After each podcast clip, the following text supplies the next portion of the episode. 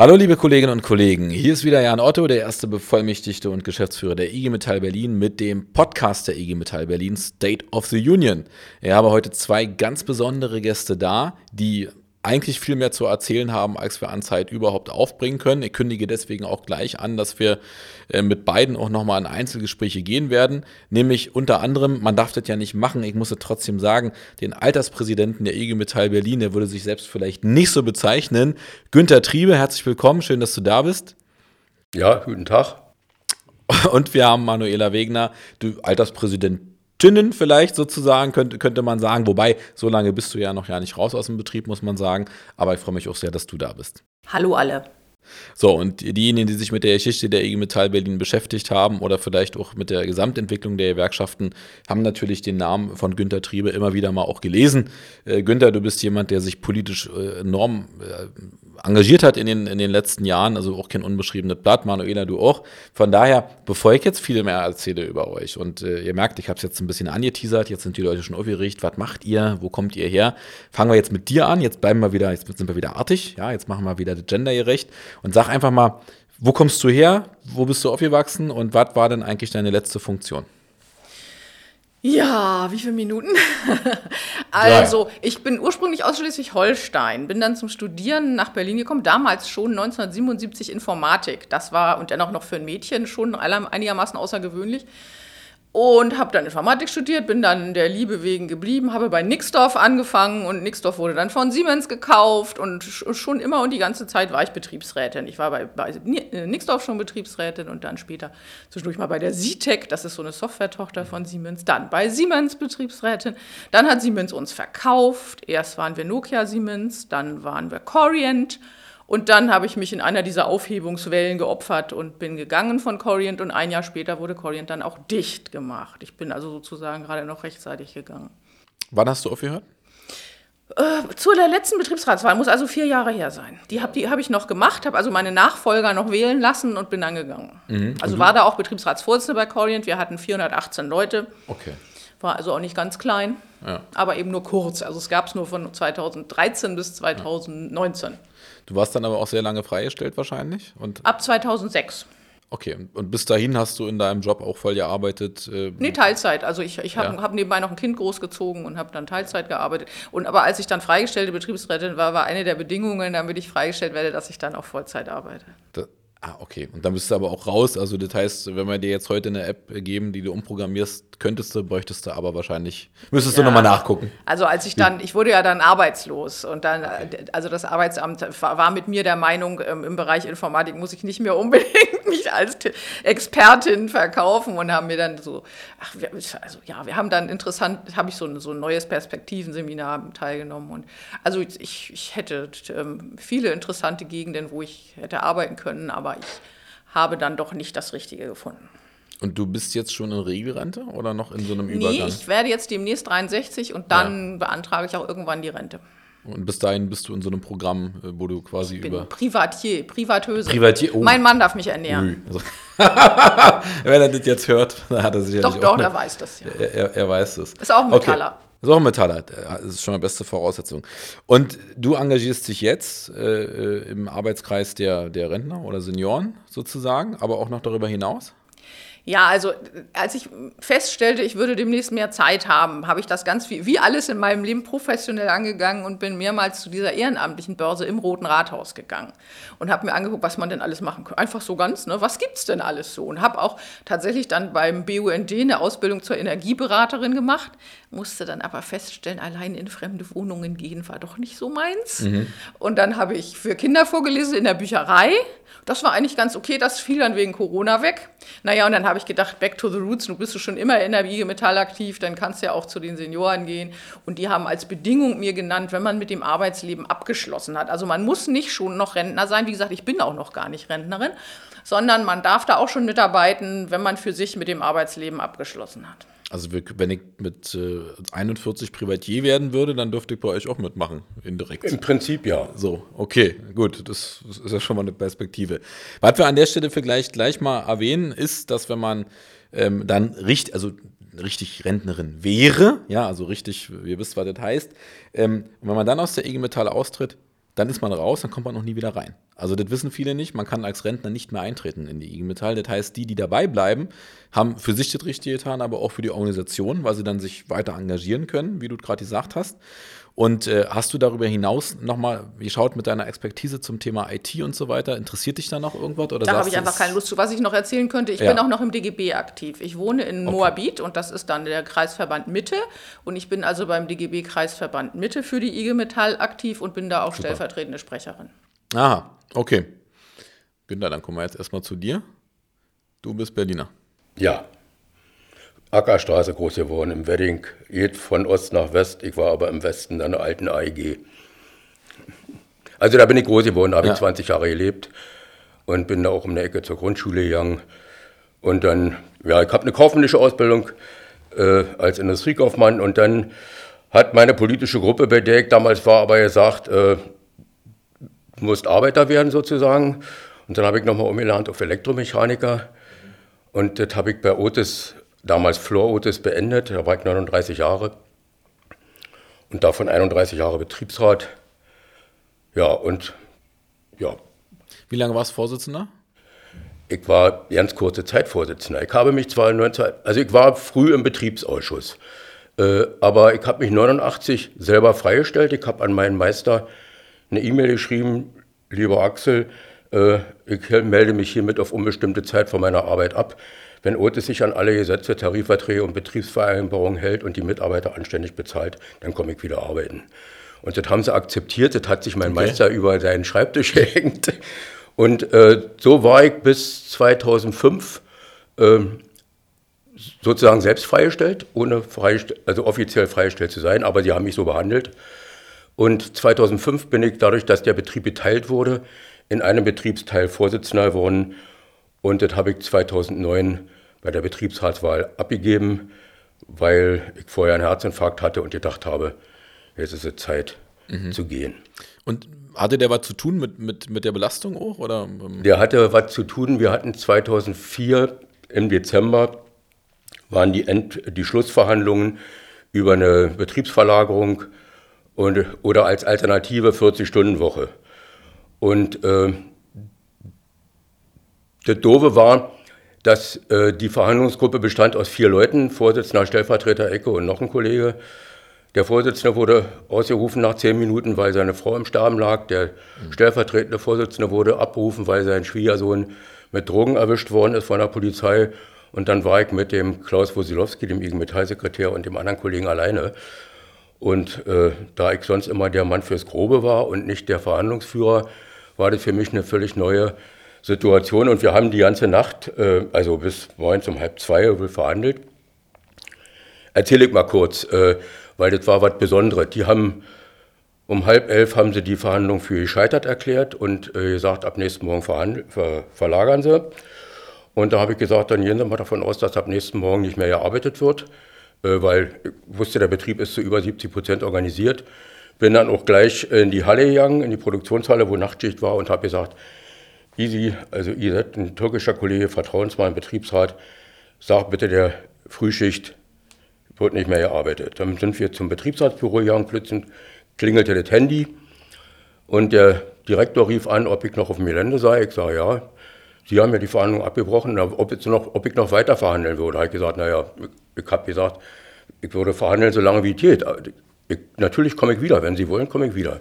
Dann sind wir wieder hoch dann fing der Personalchef an, verrückt zu spielen. Dann habe ich, äh, also der hat gesagt, er geht durch den Betrieb nächsten Tag und erzählt, dass, dass der Triebe 400 Familien auf dem Gewissen hätte. Mhm. Und da habe ich gesagt, ich lasse mal nicht von jedem Idioten beleidigen und bin gegangen.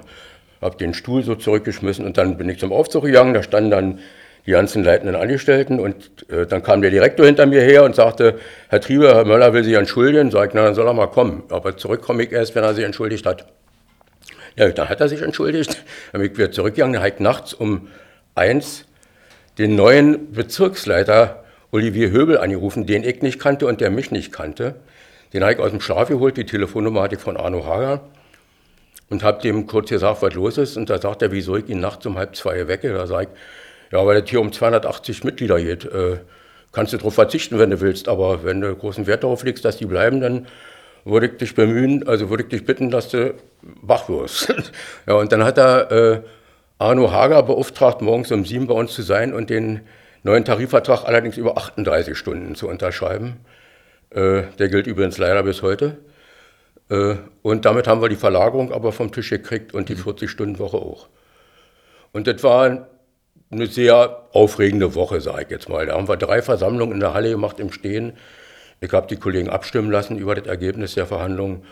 Und das war, ich denke mir, das war der Grundstein sozusagen für den Herzinfarkt. Mhm. Okay. Also einfach auch, auch, eine, auch eine persönliche Grenze, ja. wo dann überlegen musstest, äh, wie schützt du dich jetzt ich selbst? immer, ne? der Kämpfer für die 35-Stunden-Woche muss plötzlich 38 akzeptieren. Ja. ja. Das um war die, schon hart. Um, um die Verlagerung ja. aber eben auch zu verhindern. Ne?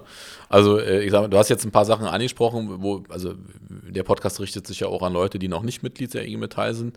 Ähm, also den Arno Hager, ein ehemaliger Vorgänger von mir, Vorgänger, mhm. Vorgänger, Vorgänger, ja, irgendwie so, ähm, äh, von, von mir, der Bezirksleiter, der wiederum für Tarifthemen zuständig ist.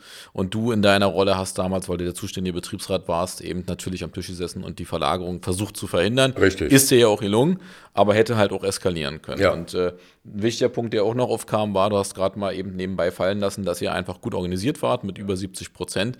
Das heißt, deine Bedrohungslage, dem zu sagen, der Laden steht morgen. Die wussten, dass das stimmt. Die war halt real. Ne? Ja. So, also das ist, glaube ich, auch für viele wichtig, weil wir ja äh, jetzt Manuela auch einen Bereich haben, der ist ja sehr unterschiedlich organisiert, aus dem du kommst. Manchmal gut, manchmal nicht so gut. Und die Frage ist ja immer, warum, warum muss man sich überhaupt gut organisieren? Weil man, wenn man so eine Drohung ausspricht, dann sollte man tunlichst auch durchziehen können. Ja, sonst hast du das einmal gemacht und beim zweiten Mal bringt das nichts.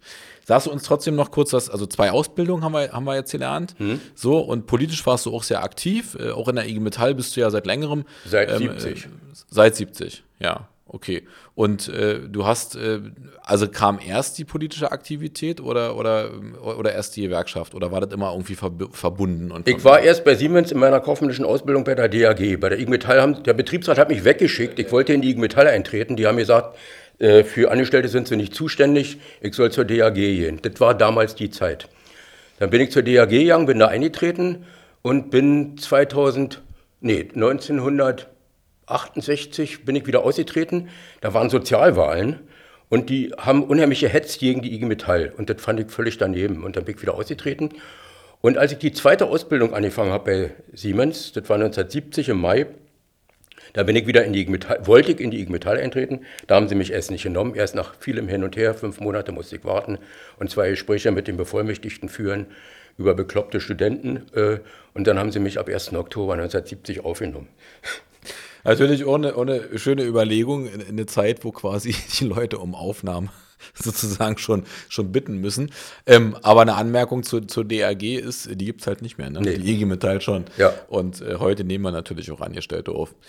Ihr beide seid ja sehr aktiv im, im Senioren-Arbeitskreis unter anderem momentan. Also vielleicht wollen wir auch mal den, den Grund dieses Podcasts ja mal offenlegen. Wir haben vor einer Weile mal überlegt, auch mit unserer Pressesprecherin und für Öffentlichkeitsarbeit zuständigen Kollegin, wie, wie können wir eigentlich so ein bisschen dafür sorgen, dass es sichtbarer wird, dass vielleicht auch Leute sich, sich dahin bewegen. Und meistens hilft es ja darüber zu sprechen. Also erstmal zu sagen, was macht ihr da? Ich weiß natürlich, dass ihr eine sehr aktive Arbeit macht, ähm, aber die Leute draußen wissen es vielleicht nicht.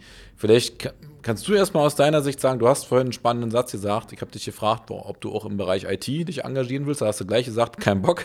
So, es ist ein Statement. Warum hattest du Lust, äh, dich, dich äh, im Seniorenarbeitskreis zu engagieren? Was, was interessiert dich daran? Also äh, da hat mich erstmal hauptsächlich die IG Metall-Umgebung interessiert. Es ist einfach so, dass ich schon, schon seit Ewigkeiten in der IG Metall aktiv bin. Ich war Delegierte auf den Delegierten, äh, ich habe den Frauenausschuss zehn Jahre lang geleitet, ich habe alle möglichen Ämter, war in der Tarifkommission. Also die IG Metall ist, ist für mich so wie so, so ein Stück zu Hause und ich kenne da eben auch einfach unheimlich viele Leute. Also die sind alle mit mir gemeinsam älter geworden und äh, werden auch vielleicht demnächst mal das Rentenalter erreichen. Und ich hoffe, dass viele von denen dann auch im Seniorenarbeitskreis aktiv werden.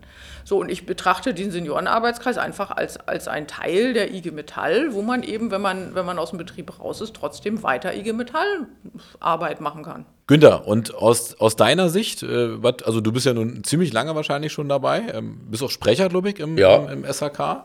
Äh, also ich bin 19, 2009 habe ich aufgehört bei Otis, äh, dann habe ich noch bis 2010 Geld gekriegt und habe dann äh, bei der IG Metall angefangen, Rechtsberatung zu machen, ehrenamtlich. Ich, äh, also es war klar, dass ich nicht zu Hause sitze und Däumchen drehe, sondern dass ich irgendwas machen will. Und dann habe ich hier äh, einmal die Woche äh, Rechtsberatung gemacht, telefonisch. Und eines Tages kam ein Kollege aus dem Seniorenarbeitskreis zu mir ins Büro und sagte, Günther, warum willst du eigentlich nicht bei uns mitmachen? Na, und dann haben wir uns mal in einer Kneipe getroffen und da habe ich gesagt, ja, mache ich mit, das ist genau das Richtige für mich. Äh, und das war 2010 und jetzt bin ich, seitdem bin ich sozusagen dabei. Da war ich erst äh, Schriftführer, dann war ich von Ulla Müller, die die Vorsitzende war viele Jahre, war ich der Stellvertreter und Ulla hat vorher ja mit, vor anderthalb Jahren, mit 81,5 hat sie gesagt, das reicht jetzt. Äh, und dann habe ich das übernommen und Manuela ist meine Stellvertreterin geworden. Mhm. Also quasi die, die, die Chefinnen, Chefs quasi des SAKs von mir. Nicht schlecht. War dir das gar nicht bewusst? Können wir ja. Es geht nicht um mich, es geht um die, um die Frage, ob die Leute draußen wissen, warum, warum ihr hier sitzt. Und ihr seid sozusagen, also ihr seid jetzt nicht die, die Chefs, kann man ja nicht sagen, ihr seid die Sprecher, die sozusagen Richtig. auch Anliegen nach außen vertreten, dann auch zum Bevollmächtigten äh, kommen und sagen, da brauchen wir jetzt mal was oder da haben wir eine Idee politisch, einfach mal mit Blick auf die, die Themen, jetzt wenn man in der IG Metall so unterwegs ist, man äh, organisiert sich, weil man äh, zum Beispiel sagt, man möchte einen Tarifvertrag haben oder man möchte einen Betriebsrat äh, in, installieren, ja, also so die, so die klassischen Sachen. Ähm, oder man hat konkrete Anliegen, zum Beispiel haben wir ja als IG Metall uns äh, übrigens auch zusammen ja mit, mit, den, mit den Senioren äh, zum Thema Mieten engagiert. Ne? Also machen wir auch nach wie vor. Aber was sind denn jetzt so, so Themen, die ihr so bewegt? Also das eine ist ja sehr offensichtlich, verbunden mit dem klassischen Arbeitsleben. Und ihr seid ja jetzt im, in der Welt danach, ne? also im Nacharbeitsleben. Wie, wie, wie versteht ihr euren Auftrag? äh, geht es nur darum, eigene Themen voranzubringen oder geht es auch darum zu überlegen, wie kann man der, der jungen Generation helfen, ähm, sich, sich besser aufzustellen, auch in der IG Metall? Na, also ich bin ja deshalb auch als Rentner noch in der IG Metall aus drei Gründen, sage ich mal. Das eine ist, äh, also die Rente ist unmittelbar gekoppelt an Tarifentwicklung. Ja. Und mit einer starken, nur mit einer starken IG Metall wird man in Zukunft im Alter weiterhin sozusagen Rentensteigerung kriegen. Das ist das eine. Das zweite ist, dass bei Tarifverhandlungen die Kollegen, die in den Betrieben sind, Unterstützung brauchen. Äh, da findet ja viele während der Arbeitszeit statt. Und wer hat Zeit während der Arbeitszeit? Die Rentner und Rentnerinnen. Und wir haben so eine, ich sage mal, schnelle Eingreifstruppe. Äh, da stehen eine ganze Menge Leute in der Telefonliste oder beziehungsweise E-Mail-Liste. Und dann haben wir einen Kollegen, der ist dafür verantwortlich, äh, das zu mobilisieren. Und geht von einem Tag auf den anderen, sind wir mindestens immer 10, 12 Leute, manchmal mehr da, die dann auch aktiv das unterstützen. Wir haben eigene Transparent. Und der dritte Grund ist, ich habe inzwischen, seit ich Rentner bin, zweimal Prozesse vom Sozialgericht geführt. Mhm. Äh, für das Geld, was ich da privat hätte für bezahlen müssen, für einen Anwalt und für Gerichtskosten und so weiter, da kann ich mein Leben lang in der IG Metall bleiben. Äh, also ein Prozess reicht, um mindestens 20 Jahre IG Metall-Mitgliedschaft äh, finanzieren zu können als Rentner. Man zahlt ja nur ein halbes Prozent vom Brutto, also von der Rente sozusagen. Und äh, ich finde, das lohnt sich, weil man da einfach noch den Rechtsschutz hat.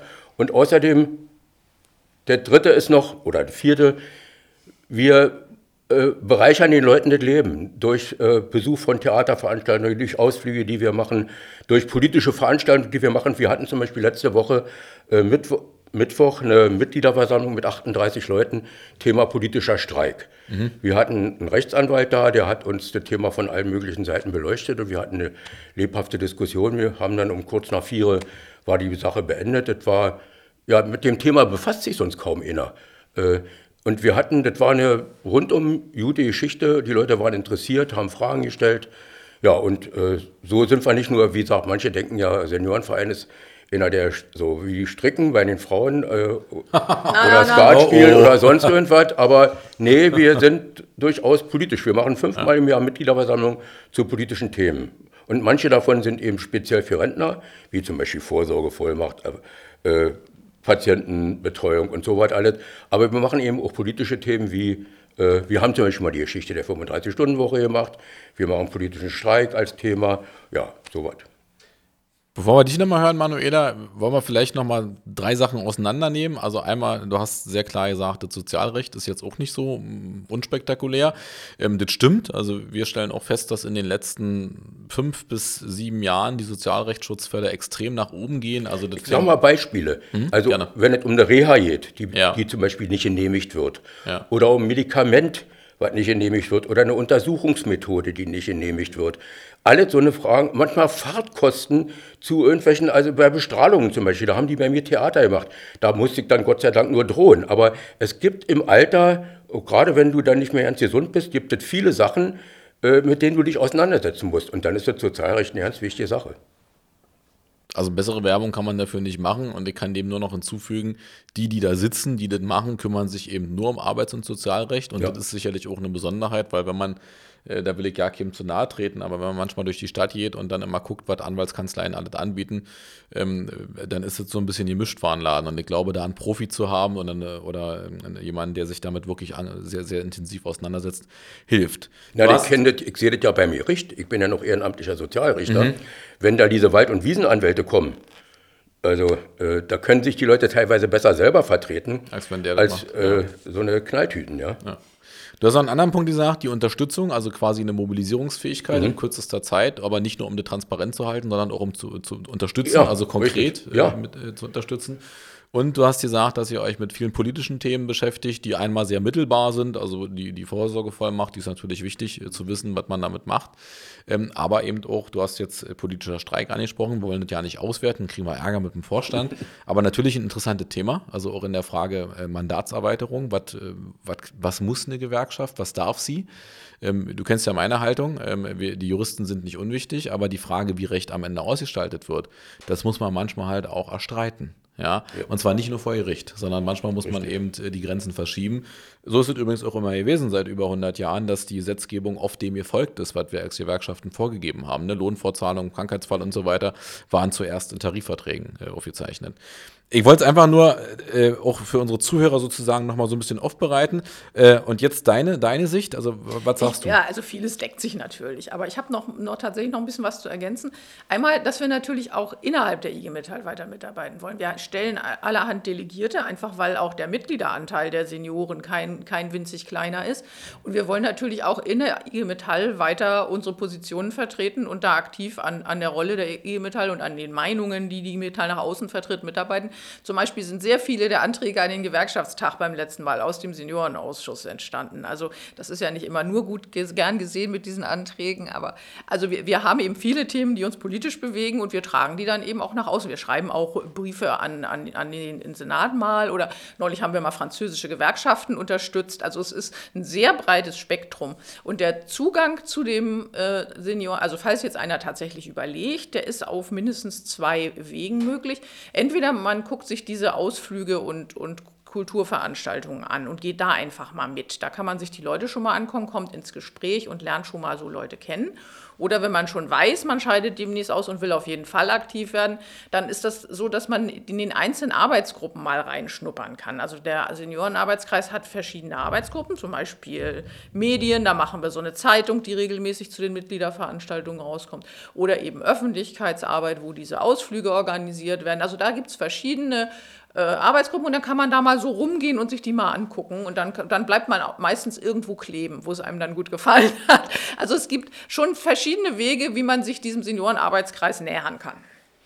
Und äh, ich komme nochmal zurück auf das, was Günther auch gesagt hat, äh, diesen Punkt, dass die Rentenerhöhung ja unmittelbar auch gekoppelt ist an die, an die Entgelterhöhung. Das wissen viele nicht, dass das natürlich auch, äh, also ist ja nicht nur so, dass wenn Leute keinen Tarifvertrag haben, dass trotzdem es immer eine ungefähre Orientierung gibt an Tarifverträgen, aber auch die Rentenhöhe natürlich dadurch bedingt wird, wie, wie entwickelt sich das Entgelt, ja. ja dadurch steigen die Beiträge, ja. Ähm, äh, und dadurch ist natürlich auch, es gibt ja diese Sozialformel äh, im, im, im, Buch, ähm, dadurch äh, entwickelt sich die Rente. Und vielen ist das überhaupt nicht klar, glaube ich. Deswegen haben wir im Corona-Jahr zum Beispiel eine Nullrunde gehabt. Ja. Genau, ja, ist aber vielen, ist glaube ich vielen nicht klar und will ich nochmal ausstellen. Und äh, den Punkt, den du ansprichst, Manuela, dass man äh, auch einfach erstmal gucken kann. Also ihr macht ja auch kulturelle Veranstaltungen. Ähm, das findet man immer auf der Internetseite, ähm, das findet man aber auch in der Metallzeitung. Je nach, also wir haben ja da leider nur noch sechs Ausgaben im Jahr, deswegen ist sicherlich Internet auch sinnvoll. Äh, die, die den Podcast äh, hören, haben meistens Internet, aber äh, ja, man muss, glaube ich, dann immer wieder auch mal in die Metallzeitung nochmal die Internetseite schreiben, ähm, um sich da einfach zu informieren. Ihr seid kann ich euch sagen, aus meiner Sicht das ist ja jetzt nicht meine erste Geschäftsstelle, die, die gleite, ein sehr aktiver Seniorenarbeitskreis und zwar ähm, im Positiven aktiv. Also ich habe eine sehr klare Haltung. Für mich ist die Frage von, ob, ob die Rentner nerven oder nicht, eine einfache. Die nerven dann, wenn sie überall Kaffee trinken wollen, aber politisch nicht bewegen. Wenn sie aber sagen, sie haben politische Themen, die sie nach vorne bringen wollen, und du hast ja ein paar angesprochen, dann finde ich, ist das nicht nervend, sondern eine Bereicherung. Weil wir immer sehen müssen, jede Zukunft hat auch Herkunft, ja. Und äh, ich sag mal, gerade bei dir, Günther, du hast es ja oft auch, du bist ja Mitglied auch des Ortsvorstandes, wenn du dann äh, durchaus auch mal kritische Töne äußerst und sagst, pass mal auf, Leute, ähm, früher hatten wir da auch einen klaren Umgang mit der Frage Organisationsgrad, dann ist das was, wovon man ja auch lernen kann. Es ist ja nicht so weit weg, dass man sagen kann, es ist eine völlig andere Welt gewesen. Ja, sicherlich hat sich viel verändert, aber die grundsätzliche Frage, wie stellt er mich im Betrieb auf, hat sich nicht verändert. Oder wie gehe ich als Betriebsrat, als Vorsitzender ähm, auch damit um?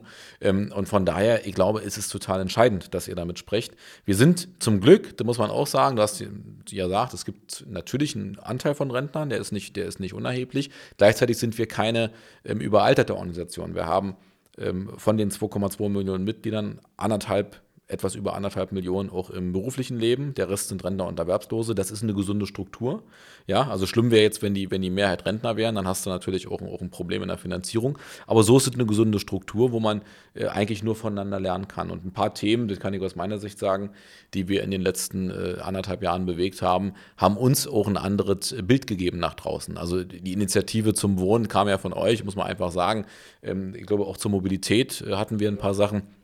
Und ich finde das völlig, äh, völlig in Ordnung äh, und auch immer spannend zu hören, wie das, wie das hier laufen ist. Zumal, da könnten wir jetzt eine Stunde drüber reden, machen wir nicht, aber ich will es mal ankündigen, wenn wir äh, dann mal auch einzeln mit euch sprechen, dann wird nochmal spannend zu sehen sein, auch der Blick auf Ost-West, weil diese Stadt ist ja nun mal eine, Stadt, die lange geteilt war.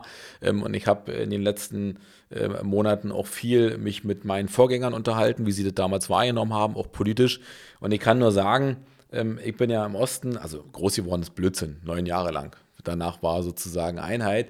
Und es war unheimlich interessant, die Sichtweise auch mal, ähm, auch mal sozusagen von meinen Westdeutschen, ich bezeichne mich nicht als Ossi und nicht als Wessi, aber mal zu, zu erfahren, wie da die Haltung war und wie sozusagen auch der Blick äh, war. Und diese Insel, das war ja nicht immer nur einfach, ja, das, aber das würde, würde extrem äh, abendfüllend sein. Von daher würde ich äh, auf die Zielgerade einbiegen und mal sagen, ähm, mit Blick auf die IG Metall heute oder in den letzten Jahren seid ihr ja auch kritisch unterwegs. Ne? Also, also Günther, deine Redebeiträge im Gewerkschaftstag sind legendär. Äh, eure Anträge auch, äh, wobei ich finde immer, also äh, ich sage das mal ganz offen in diesem Podcast, mich hat man ja gewarnt damals, wenn du nach Berlin gehst, dann passe auf die Rentner auf. Und äh, meine Erfahrung ist und bleibt, äh, ich habe bis jetzt noch nichts dramatisch erlebt, sondern Sachen, wo ich gesagt habe, die kann man gut umsetzen. Ja? Und ich bleibe dabei, dass wir uns in die Initiative Wohnen enteignen, Deutsche Wohnen enteignen und eingemischt haben, hat uns nur Punkte gebracht. Und auch die Mobilitätsfrage, die ist entscheidend für die Transformation. Aber wenn ihr jetzt mal, ich kann mit dir an, Manuela, weil, weil du ja auch gerne mal reinrufst in Delegiertenversammlung, dafür bist du ja berühmt, was nicht schlimm ist, wenn du auf deine IG Metall guckst, nicht nur du kannst auf die IG Metall Berlin gucken, du kannst aber auch auf die gesamte IG Metall gucken. Was, was sagst du, ist momentan super? Was muss sich noch ändern? Und was kann bleiben, wie es ist? Und du kannst dir das aussuchen. Du kannst jetzt auf den Vorstand draufhauen, du kannst jetzt auf die IG Metall Berlin draufhauen oder du kannst auch alle loben, kannst du machen, wie du willst. Na gut, also das, äh, da ich mich ja nicht von ihr trennen konnte, obwohl ich nicht mehr im Arbeitsleben stehe, ist ja, also das meiste ist natürlich positiv. Was ich äh, immer wieder, die ganzen Kollegen, die man da trifft, wie viel aktive Leute, wie, wie viele Leute, die im Betrieb alles Mögliche stemmen und bewegen und sich trotzdem noch nach Feierabend in die Metall schleppen, um da noch auch noch was zu bewegen, das ist einfach beeindruckend. Was mich immer früher gestört hat, war diese Fixierung auf die Betriebsratsvorsitzenden. Solange ich noch keine Betriebsratsvorsitzende, ich wollte sogar mal in den Ortsvorstand. Das war undenkbar. Ich war keine Betriebsratsvorsitzende, was sollte ich denn im Ortsvorstand? Die fand ich sowohl, als ich keine war, als auch als ich dann Betriebsratsvorsitzende war, als störend. Also, wenn du Betriebsratsvorsitzende bist, dann hast du so viel um die Ohren und so viel zu tun im Betrieb und auch, auch drumrum dann hast du eigentlich weniger Zeit für die IG Metall. Und das finde ich jetzt als Rentnerin so angenehm, dass ich jetzt wirklich Zeit habe und mich um die Sachen kümmern kann, zu denen ich Lust habe. Also diese Fixierung, die hat mich damals sehr gestört. Jetzt noch was finde ich besonders gut. Ich finde eigentlich die, die Meinung, die die IG Metall nach draußen vertritt, meistens gut. Es gibt da manchmal so Autogeschichten, die mir nicht so gefallen, aber und auch, dass sie in der Lage ist, schnell zu reagieren. Also ähm, manchmal, manchmal nicht ganz schnell genug. Ich weiß nicht, die ersten Aufrufe für diese Demo jetzt am, am vergangenen Sonntag kamen von der, vom DGB und von Verdi. Da habe ich die IG Metall drauf vermisst. Also jetzt bin ich doch eigentlich beim Loben, jetzt meckere ich ja schon wieder. also äh, ja, mir, ich, mir liegt das Meckern eher. Nein, ich, ich, ich, ich bin mit der IG Metall eigentlich im Großen und Ganzen zufrieden und was, womit ich nicht zufrieden bin, das versuche ich halt zu verändern. Okay, also wir müssen da vielleicht nochmal drauf eingehen, ich mache das kurz, du meinst die Friedensdemo, die ist einfach in relativ kurzer Zeit zusammengeschustert worden und von daher ist der Aufruf auch zehnmal geändert worden. Die IG Metall ist in diesem ja, Bündnis mit, mit drin, ja, ähm, und äh, beteiligt sich da auch und ähm, ich setze da auch drauf, dass wir da in den nächsten Wochen, also ich hoffe ja, dass es schnell vorbeigeht mit dem Krieg, aber man muss ja alles äh, befürchten, dass wir uns da auch weiter engagieren. Da sind wir natürlich auch auf euch angewiesen, ja. ja. Also ähm, ich finde auch, dass die Friedenspolitik der IG Metall mal wieder eine Renaissance gebrauchen äh, bedarf, ja. Also da ist noch ein bisschen Luft nach oben. Okay, also du hast gesagt, du bist im Grunde fein, versuchst die Sachen zu ändern. Das ist ja auch der Grund, warum du dich engagierst ehrenamtlich. Und darum geht es ja auch, dass man den Leuten sagt, pass mal auf, ihr könnt Mitglied werden, dann könnt ihr das still tun oder ihr bewegt euch eben, engagiert euch. Äh, die Betriebsratsvorsitzenden hast du angesprochen. Ähm, ich will das ja nicht bewerten, ich sage nur so viel. Ähm, wichtig ist für uns dann natürlich immer, dass, äh, wenn dann jemand anders entsendet wird, dann muss er aber natürlich auch mit der Stimme sprechen des Betriebs. Und das ist manchmal das Dilemma, dass wir dann meistens das so haben, wenn wir dann mit der, mit der Vorsitzenden sprechen, dann, dann kann die uns eine Zusage geben. Und wenn wir, wir haben ja mittlerweile Leute im Ortsverstand, die nicht Vorsitzende sind, ja, will ich mal sehr deutlich sagen. Äh, und dann braucht es manchmal noch eine zweite Schleife. Und du hast jetzt wiederum, ich will da ja nicht sozusagen dich jetzt inhaltlich ähm, in die Enge führen, aber du hast gleichzeitig gesagt, wir brauchen diese Schnelligkeit. Und das ist manchmal unser Dilemma, wenn wir dann Absprachen treffen und dann muss es nochmal eine Schleife geben.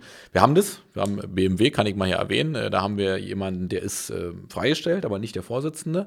Und da ist es so, dass wenn mit dem Sachen besprochen werden, dann sind die auch klar. So, aber wir haben auch das andere Phänomen. Also es gibt so eine Historie, will ich damit sagen. Da muss man ein bisschen gucken, wie geht man damit in Zukunft um. Da will ich dir vielleicht ein bisschen widersprechen. Ich Unbedingt. bin mir nicht ganz sicher, dass, dass ich in einem Betrieb arbeiten will, wo, der, wo, wo das gemacht wird, was der Betriebsratsvorsitzende sagt. Also ich habe auch, als ich Betriebsratsvorsitzende war, immer noch eine Runde gedreht und ich habe dann gesagt, ich gehe davon aus, das können wir machen, aber ich muss erst meinen Betriebsrat fragen. Und dann haben wir erst eine Betriebsratssitzung gemacht und ich habe mir das absegnen lassen. Also ich, ich, bin, ich komme von Siemens und hatte da einen Betriebsratsvorsitzenden, der der sehr patriarchalisch war und der alles autokratisch entschieden hat. Und so eine Betriebsratsvorsitzende wollte ich nie sein. Also äh, das ist mir klar, dass das zum Arbeiten einfacher ist, aber dann musst du die ganze Demokratie abschaffen. Demokratie ist immer langsam. Stimmt. Und ich habe ja auch nicht gesagt, dass es darum geht, dass, äh, dass eine Person die Entscheidung abschließend trifft. Aber die, also du hast es ja gerade schon angesprochen. Wie gehst du dann rein in die Sitzung? Du sagst, passt mal auf, das ist besprochen, ich würde das gerne machen. Seht ihr das auch so? Das ist ja ein Unterschied, als wenn du freies Schießen machst und sagst, schaut mal, jetzt lasst uns noch dreimal befinden, weil die, die, das Geheimnis an Demokratie und an der gewerkschaftlichen Demokratie ist ja auch, dass du es trotzdem immer mit einem Fokus machen musst. Also wir machen es ja nicht aus Spaß, sondern wenn wir zum Beispiel sagen, wir haben eine Betriebsschließung zu verändern oder wir haben eine große Aktion, dann ist ja äh, das manchmal auch, ich will das jetzt ja nicht, als, als, würde jetzt nicht sagen wie im Krieg, das möchte ich nicht sagen. Aber dann muss man auch gucken, dass die Ketten eingehalten werden. Mehr habe ich nicht gesagt. Und wenn das geklärt ist, also auch umgekehrt, dass egal wer da sitzt, er diese Rückkopplung geben kann, dann ist alles gut. Ja, aber wenn das nicht erfolgt, und das ist manchmal der Fall, dann ist es halt, äh, ich will das ja nicht verteidigen. Wir haben es jetzt anders gemacht, ja. Aber vielleicht zur Erklärung, warum das mal so war. Ich kann es, wie gesagt, nicht bewerten. Jetzt der Ortsverstand sieht aus, wie er aussieht und gut ist. Günther, du darfst jetzt auch. Du darfst kritisieren, du darfst loben und du darfst gleich lassen. Also mich stört, seit ich in der IG Metall bin, die äh, ab und zu mal etwas schwächere, aber dann auch wieder stärkere Bindung an die SPD. Äh, also wenn ich mir ansehe, wie von der IG Metall-Führung aus das äh, Koalitionspapier zum Beispiel bewertet wird, wat, wo ich ganz wenig kritische Punkte gefunden habe, zum Beispiel viel zu wenig in Bezug auf dieses Thema Aktienrente. Äh, das, also finde ich eigentlich ganz schlimm. Das hat mich noch nie gehindert, in der IG Metall zu bleiben. Aber das hat mich auch nicht gehindert, den Mund aufzumachen an den Stellen, wo ich das für erforderlich halte. Äh, was ich verbesserungswürdig finde, ist also beispielsweise habe ich immer als Betriebsratsvorsitzender und als Betriebsrat äh, die Meinung gehabt, ich vertrete die IG Metall-Mitglieder im Betrieb anders als die nicht mit IG Metall-Mitglieder. Ich habe immer gesagt, für die IG Metall-Mitglieder mache ich die Kür. Das habe ich auch Betriebsversammlung gesagt. Ihr könnt mich nachts um zwei anrufen, wenn was wichtig ist, dann stehe ich auf und mache irgendwas. Und für die anderen mache ich das, was im Gesetz steht. Und äh, Priorität haben immer die Mitglieder. Und wenn das alle machen würden, dann wären wir, glaube ich, einen erheblichen Schritt weiter. Und äh, was ich gut finde, ist, dass ich hier in den letzten anderthalb Jahren äh, im Bezirk äh, bzw. in der Geschäftsstelle Berlin einiges so verändert, wie ich mir das vorstelle. Nämlich, dass Bewegung kommt, dass den Leuten in den Hintern getreten wird, dass Bedingungen gestellt werden für Hilfe und nicht nur äh, mit der Gießkanne sozusagen überall rumgegangen wird. Das finde ich richtig und das werden wir auch als Senioren tatkräftig unterstützen. Das gefällt uns eigentlich allen. Äh, und da kann ich nur sagen, weiter so. Also jetzt müssen wir Schluss machen, weil mit einem Lob muss man eigentlich aufhören an, der, an der Stelle. Aber also ich finde, äh, äh, als, als die Chefstelle so ein Lob zu bekommen, äh, zeigt ja auch, dass wir nicht ganz verkehrt unterwegs nee. sind. Weil die Kunst wiederum, da kommen wir zu deinem Thema zurück, die Kunst ist ja dann in so einer demokratischen Willensbildung dafür zu sorgen, dass alle sich ungefähr auch dahinter versammeln können und sagen können, das ist der Weg, den wir jetzt gehen. Ja, weil äh, die Frage, wie ihr unterstützt, wie engagiert ihr euch da bewegt, hat ja auch da, was damit zu tun, ob ihr diesen Kurs einfach mittragt. Und ich kann nur sagen, uns hilft das immer weiter, wenn ihr das auch unterstützt, auch auf, Versammlungen und so weiter, weil wir natürlich ähm, das ist kein Geheimnis, äh, versuchen hier erheblich äh, etwas zu durchbrechen, nämlich diesen Gedanken, so nach dem Motto, es ist egal, was ich mache, mir wird schon geholfen, sondern man muss klar sagen, die IG Metall ist keine Caritas, sondern äh, hier, wir haben ein Mandat. Und von denen, von denen wir ein Mandat haben, für die handeln wir. Von denen, von denen wir kein Mandat haben, die aber eine Meinung dazu haben, denen muss man sagen, das ist schön, dass ihr eine Meinung habt. Wenn ihr sie einbringen wollt, dann müsst ihr beitreten. Dann könnt ihr sie äußern ja. Und dann müssen wir aber immer noch gucken, ist die belegt? Mhm. Oder, oder sind das Einzelmeinungen? Das ist ja die große Kunst, von dem, auf was du sprichst, Manuela, dann, dann auch abzuwägen, ne? also in der Meinungsbildung abzuwägen und äh, nicht dafür zu sorgen, dass nur der, der am lautesten gerade geschrien hat, gehört wird, sondern auch zu gucken, dass ich alle höre und dann ein Bild mache. Und das ist der Fokus für die IG Metall Berlin. Der Job, den wir haben, du bist ja auch im Ortsverstand, ist, wir müssen dafür sorgen, A, dass die IG Metall Berlin äh, groß bleibt, größer wird im besten Fall. Also es gibt ja auch den Auftrag äh, in der Satzung, dass wir uns mindestens mal selbst erneuern. Und dass wir dafür sorgen, dass wir auch handlungsfähig sind. Das ist der entscheidende Punkt. Da unterstützt ihr, habt ihr ja vorhin gesagt, mit euren Themen. Ja, ähm, aber es ist keine Kleinigkeit. Und äh, ich freue mich sehr, wenn ihr diesen Blick habt äh, auf die IG Metall Berlin, weil das heißt, wir haben auch was geschafft, wenn das bei euch ankommt. Wenn du kriegst es natürlich manchmal sehr direkt mit im, im Ortsverstand. Und vor allem, was mich freut, kann ich auch mal sagen, aus meiner Sicht, dass wir wieder Diskussionen haben. Und ich finde ehrlich gesagt überhaupt nicht schlimm, wenn wir auf einer Delegiertenversammlung das mal krachen lassen. Ich habe manchmal, das ist meine persönliche Kritik in der IG Metall, denke ich, mein Gott, Kampforganisation, aber ist nicht in der Lage, sich mal zu streiten. Weil die Kunst ist ja, sich zu streiten und danach trotzdem in die gleiche Richtung zu laufen. Das ist die Kunst. Das, das ist für mich auch die Frage von, wie man Demokratie zusammenkriegt. Äh, und, und dann, Solidarität heißt auch, dass sich dann manchmal äh, auch, auch ein Teil unterordnen muss, der aber an einer anderen Stelle vielleicht sich dann wieder durchsetzt mit einer, mit einer Meinung. Es gibt ein uraltes Prinzip in der Arbeiterbewegung, was heißt Freiheit der Kritik und Einheit der Aktion. Und, äh, und das müssen wir eben praktizieren. Solange wir diskutieren, ist gut, aber wenn wir was beschlossen haben, dann muss es doch gemacht werden. Noch ein gutes Schlusswort. Dem ist eigentlich überhaupt nicht mehr hinzuzufügen. Jetzt käme eigentlich der Punkt, an dem ihr nochmal Fragen an mich oder, oder Fragen an die IG Metall Berlin stellen dürft. Habt ihr welche? Nee, ich habe keine. Ich kann meine ja immer überall stellen. So sieht's Genau, ich muss trotzdem fragen vorher, ja. weil die, der Podcast hat dieses Format, das wir das anbieten. Hast du noch irgendeine wichtige Frage? Nee, das ist äh, alles gut. Wunderbar. Dann lassen wir das so stehen. Besseres Schlusswort gibt es nicht. Äh, kannst du es nochmal wiederholen? Ah, äh, Freiheit der Kritik und Einheit der Aktion. War schon unter August Bebel. Und mit diesem Schlusswort schließen wir den Podcast der IG Metall Berlin State of the Union ab. Danke, lieber Günther, danke, liebe Manuela. Mich hat sehr gefreut, war extrem kurzweilig. Die Dreiviertelstunde ist schon wieder um. Ich freue mich, äh, wenn ihr auch beim nächsten Mal wieder einschaltet bei State of the Union, der Podcast der IG Metall Berlin mit Jan Otto, dem ersten Bevollmächtigten und Geschäftsführer. Macht's gut,